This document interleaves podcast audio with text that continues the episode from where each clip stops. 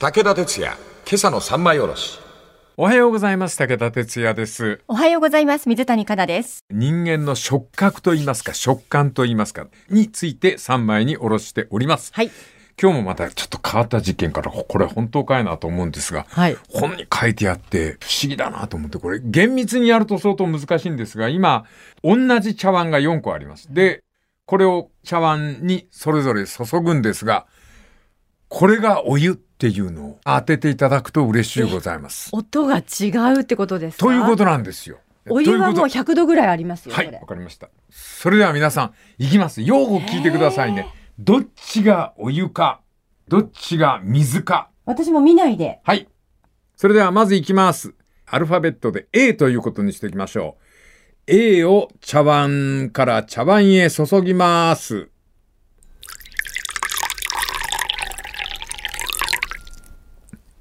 A が終わりました。はい。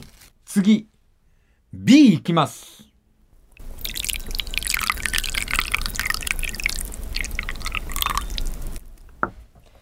音さあ違う。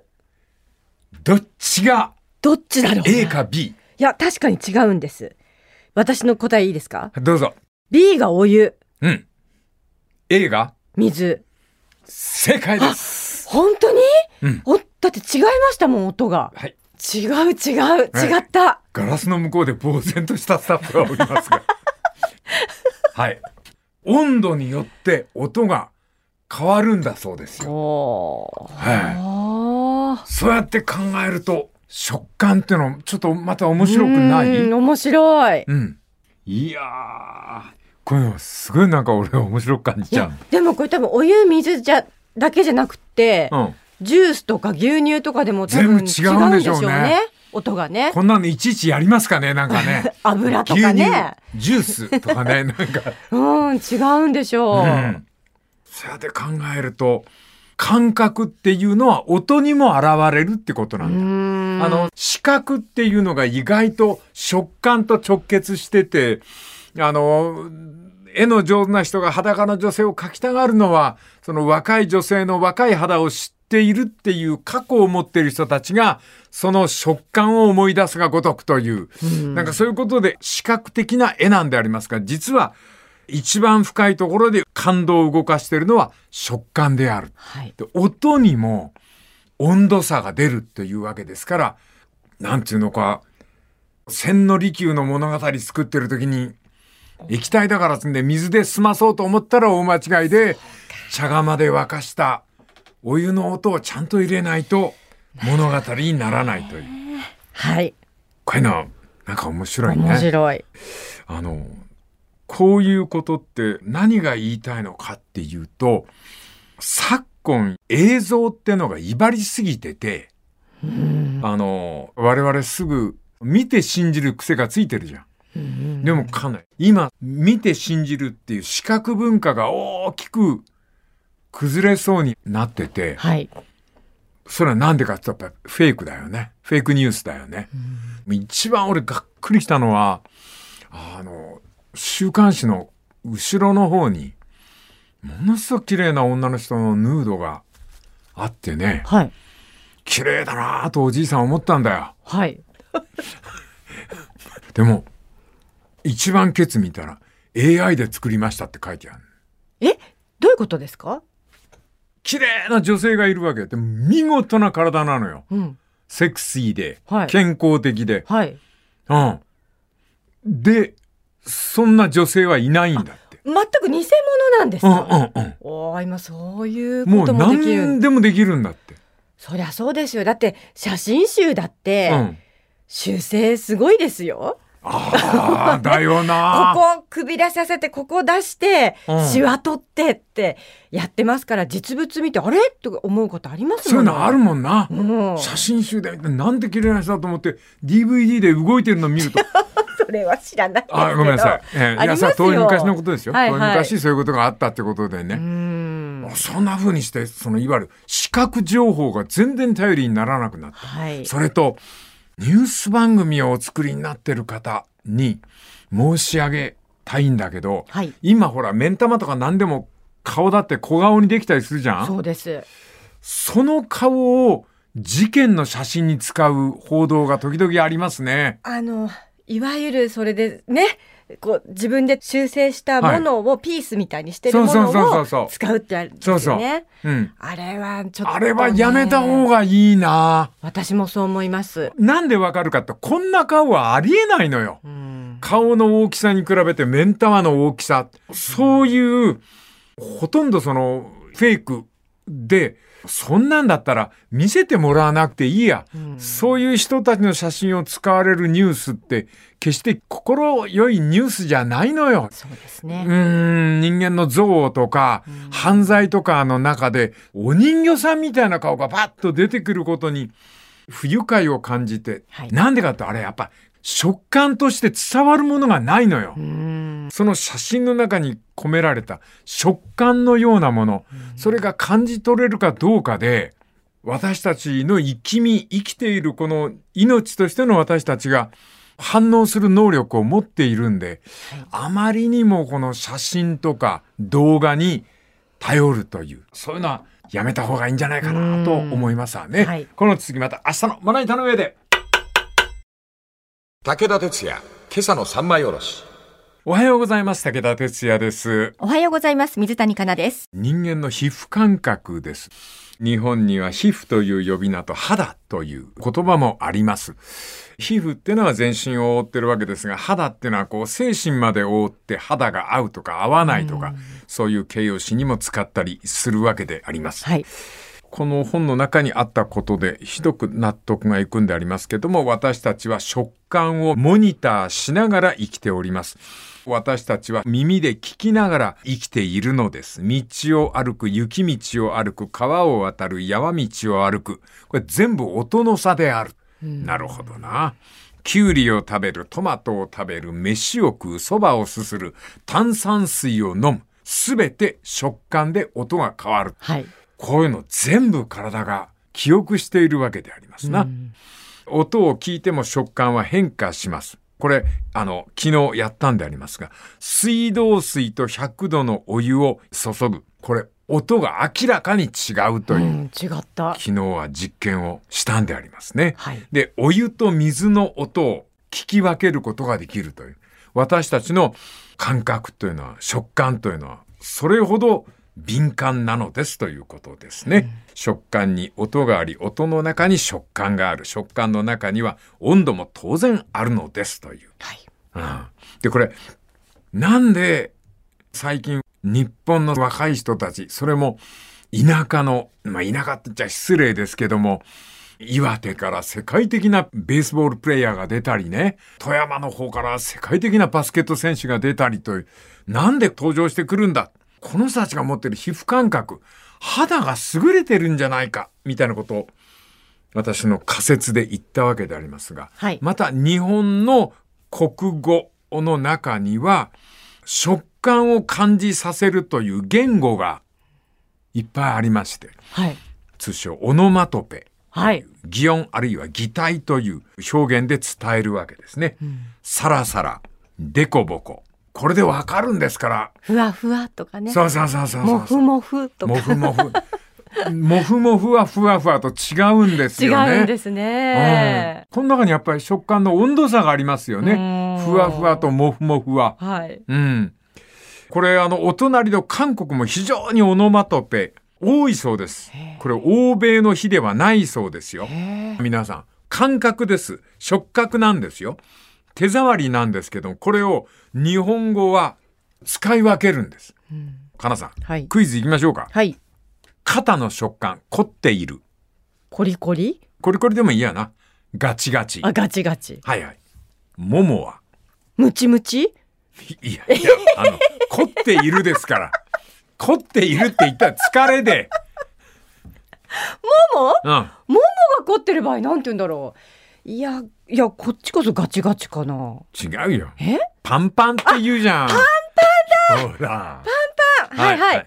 じゃあ膝は膝はガクガク。その通りこれ疲労を表すオノマトペであります、その他にバリバリパキパキブルブルヒリヒリゾクゾクスースー全部これ皮膚感覚のオノマトペ。いっぱいありますこね。れをね、使い分けるわけですから、うんすごい言語だよね。でも日本の場合は、うんいやなんかちょっとこうキリキリするんではいすとか、はいはいはいはい。でお医者さんに伝えられますけどそはれいない場合大変ですよね。そうそうそうそうそう。ねうえ、ん、ペインとかなんとか、ねえあそうですよね。シシリアスペインとかって言うんだろうな。便利は便利だよね。このオノマトペがありますとね。はい。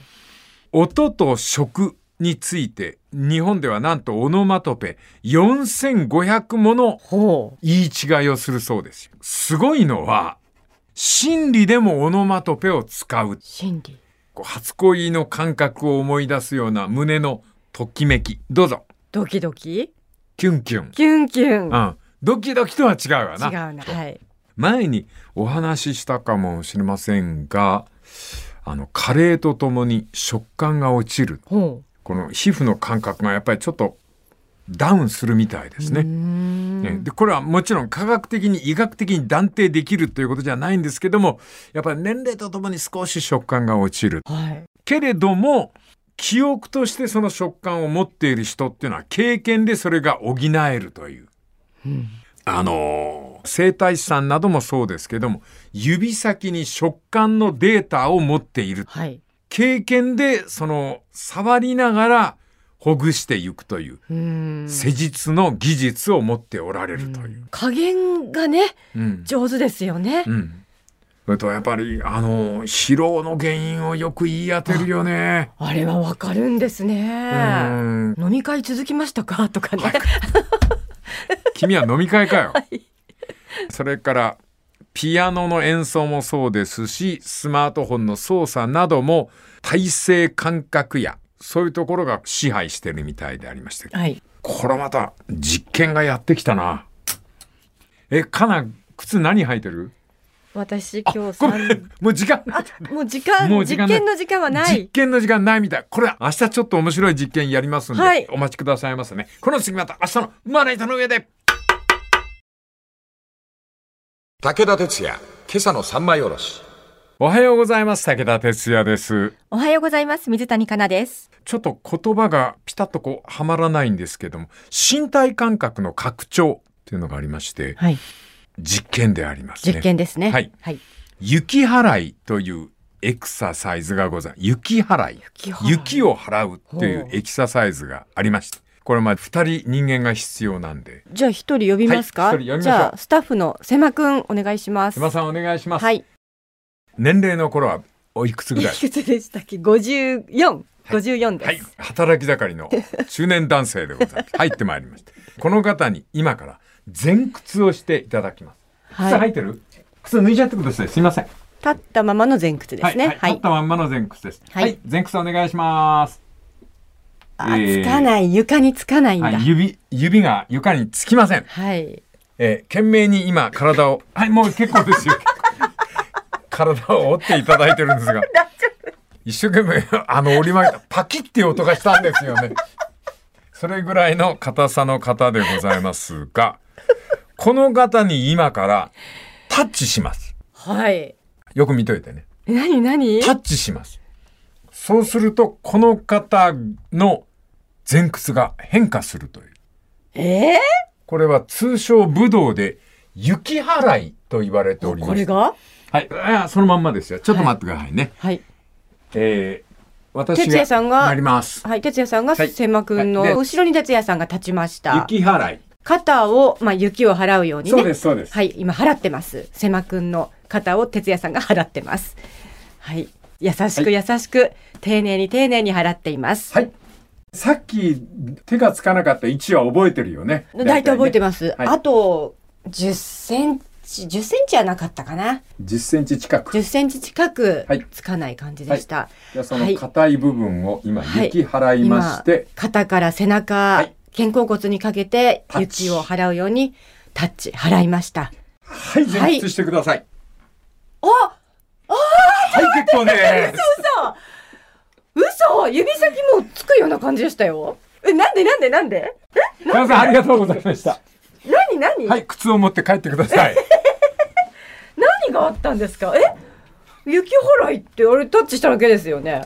え、今だって柔らかくなってましたもん、最初より。だから最初は10センチはオーバーでもまあでも7、8センチは空いてたよ8センね。チぐらい空いてた気がすそる。れがあと1センチぐらいのところに迫ったといえ、う。なんで不思議だろなん、なんでこれがいわゆるタッチの魔力なんだよ。え、だ、ただ肩こうやって優しくこうはい払っただけですよ。えもしラジオを聴きの皆さんで2人いらっしゃるんだったらやってみてください。前屈1回やっといて、その後誰かに雪払いって謎の言葉を投げかけて体を触ってもらってもう一度前屈します。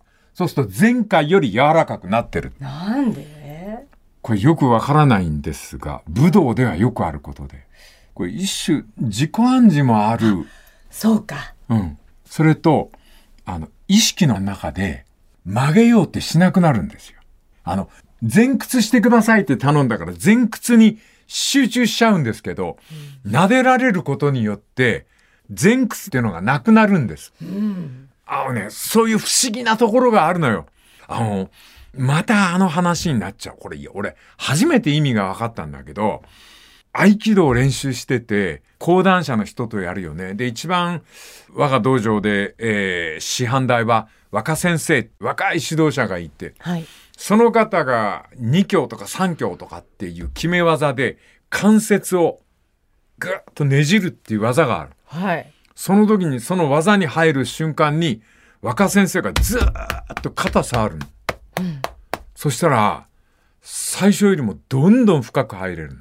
えー、なんでだろおそらく注意が一点だけではなくなって身体感覚が拡張するっていう。うん、一点だけになると人間の体って硬くなっちゃうんだけど、触ることによって自分の感覚が拡張するという。あじゃあこれいこうか。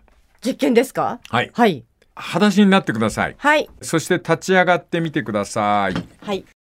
これはですね、後ろにあの片足を上げたりするのめんどくさいから、まっすぐ上に上げてくれる何をですか足を。足を片足を。はい。あなた持ちそうだね。膝を上げるってことですそうよ、ね。です、そうです。じゃあそのまま目を閉じてください。ダメだ。はい。ダメでしたね。はい。目を閉じたら5秒、5秒も持ちませんでし1た秒。ぐらいで 手ついちゃった5秒も持ちませんでした。はいはいはい。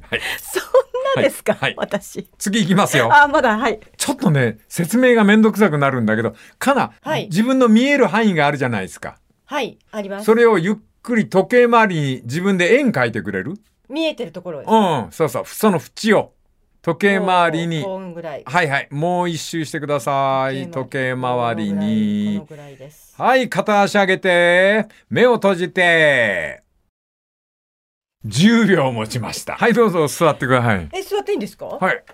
今は気づいてないのさっきよりも。さっきよりもあんた、さっき2秒ぐらいで倒れたじゃないかよ。なんで円描いただけですよう。んうん。え、なんでなんでああ、さっき1点しか見てなくて目閉じたからふらついた。自分の視覚の円周をたどれっていうと、視覚を広く取る。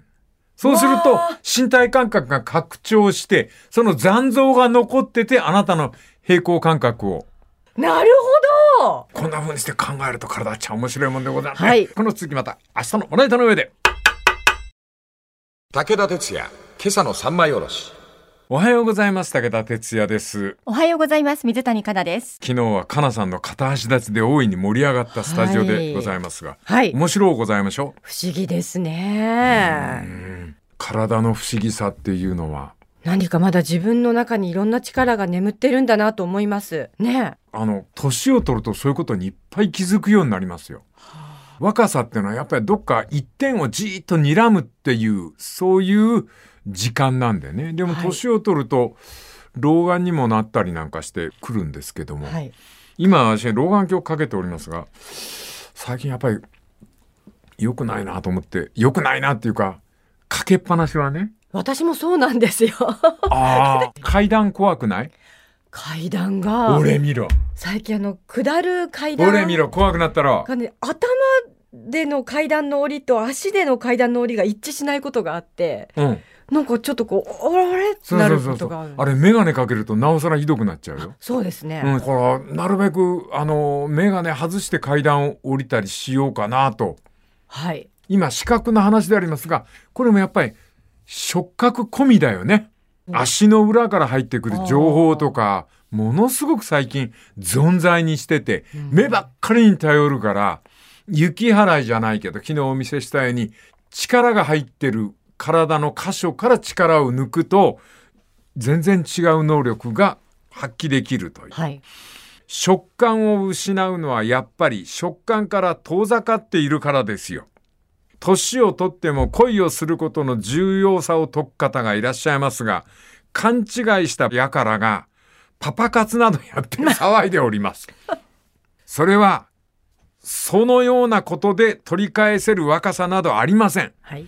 昔恋をしたことがあるその時の記憶を繰り返し思い出すことによってその感覚を自分の体の中に取り返すことができるんですなくした食感を金銭で得ることなど絶対にできません思い出に触れるその思い出をしっかり心に据えることで人間は食感を失わずに自分のものにすることができるのですこれは倍哲こ也れさん。は俺だ なこんなことそうですね。一応かっこつけて喋ってみようと思ったんだろうな。はい。えーいろんな実験がこの著作の中で取り上げられておりますが、終わりの章で著者の体験が紹介されております。これはね、本当にわかりやすい。今、俺、かっこつけて言ったじゃんそれをこの本の書き手の方が、ものすごくわかりやすく、あの、話してらっしゃる。ちょっとこれ、書き手の方、もう一回だけ。えー、食楽入門。えー中谷正史さん、筧康明さん、三原総一郎さん、南沢幸太さん。この方々が、それぞれに筆を取って書かれてるんですが、この書き手の4人の方の中で1人の方が、子供の時の話を正直になさってるんですね。子供の時、小学校3年生だったそうですが、10を超える足し算ができなかったって。まあ、数学が嫌いっていうか、はっきり言ってバカだったんでしょう、なんかね。 ごめんなさいね、言い方悪くてね。足し算ができなかった。はい。うん。で、なんで10を超える足し算がこんなに下手だったのかっていうと、いっつも足し算の計算をするときに10本の指を使ってたんだ。うーん。だから、10本を超えると、うん。もうわからなくなって、何を想像して、11っていう数字をあれすればいいのか、なんか10本の指と誰か1人が1本貸してくれて、それに16足すと10本に6本とかどんどんややこしくなるっていう。その10本っていう想像力が自分の能力に蓋をしたんだって。で、親御さんがすごくいい方で、4年生になると、この子供の著者を近くのそろばん教室に通わせたそうです。はい。そしたら、2桁とか3桁ができるようになった。おー、やっぱそうなんだな。でなんでかって言ったら、そろばんの玉で練習すると、頭の中で弾くんだって。はい。だからもう2桁から3桁、簡単にできるようになった。そうですな。6たす9。これの場合は、まずは5を下ろして1を上げる。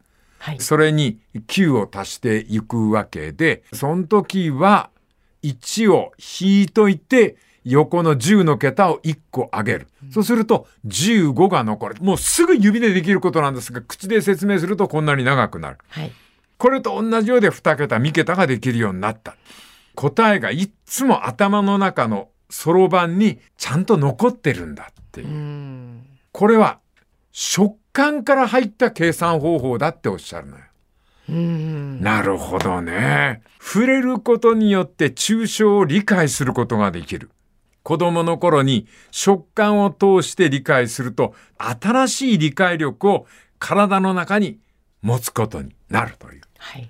食感を保持する、食感という才能を大事にしておくためには、このそろばんと同じで恋に関しても、頭の中にそろばんを置くというはい。そういう理解の仕方をすると、感覚、皮膚感覚、肌感覚をなくすことはありませんよという。はい。この続きまた明日のおネタの上で。武田鉄矢、今朝の三枚おろし。おはようございます。武田哲也です。おはようございます。水谷香奈です。人間の食感ですな、感覚、皮膚感覚。結局一番最初の疑問は何かと申しますとこの「食楽入門」なんかも夢中で読みましたのはただ一つ日本の最近の若い人はなんであんなになんていうか堂々と外国で異国で活躍できるんだろうっていうはい。言葉の壁とかいろいろ言っておりましたがないじゃん言葉の壁なんかっていうのが最近の思いなもんですからね大谷翔平羽生結弦ダルビッシュ佐々木朗希吉田八村塁この辺りの若者のことを思い浮かべながらひょっとしてこの人たちは皮膚感覚肌感覚が非常に優れているんじゃないか日本という国には肌あるいは皮膚を賢くする何か文化伝統があるのではなかろうかと思い立ったんであります。はい。まあ確たる証拠でこれだっていうことは言えないんでありますけどもあのなんかやっぱりあのー大谷翔平なんか見てるとなんかうなずいちゃうな。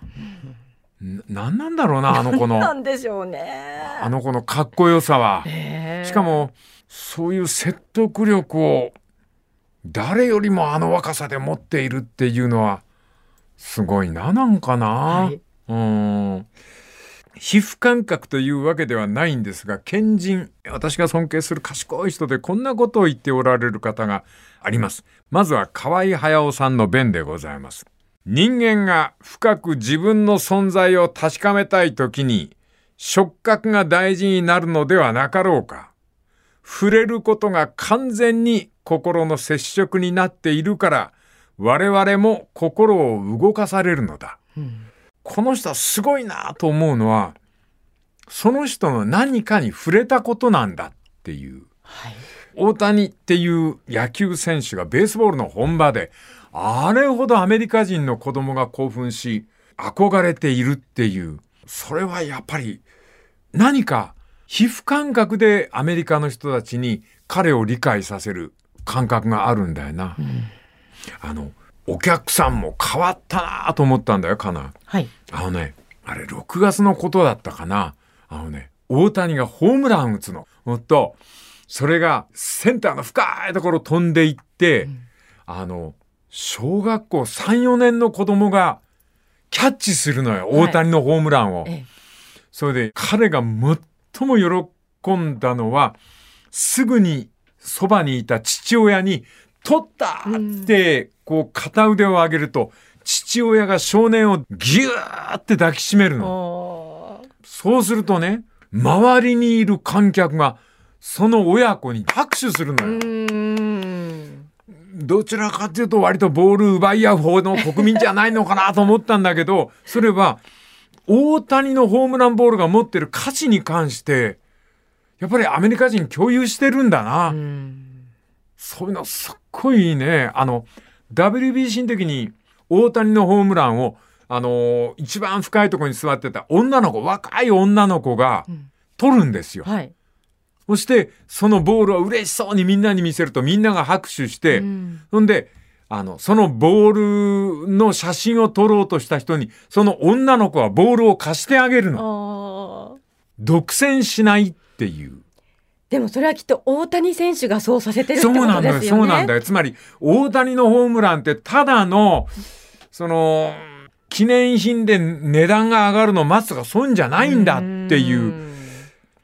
特に WBC だったからね、それがアメリカの人たちにも思わせる何かがあったという、うんだもう一人頭のいい人の言葉ですが村上春樹さんでございますね、はい何を話したかほとんど覚えていない実はそれは本当はどうでもいいことだったんじゃないかなそこにあって一番大事なものはむしろ我々がそこで何かを共有していたという物理的な実感だったと僕はそう思うんだ。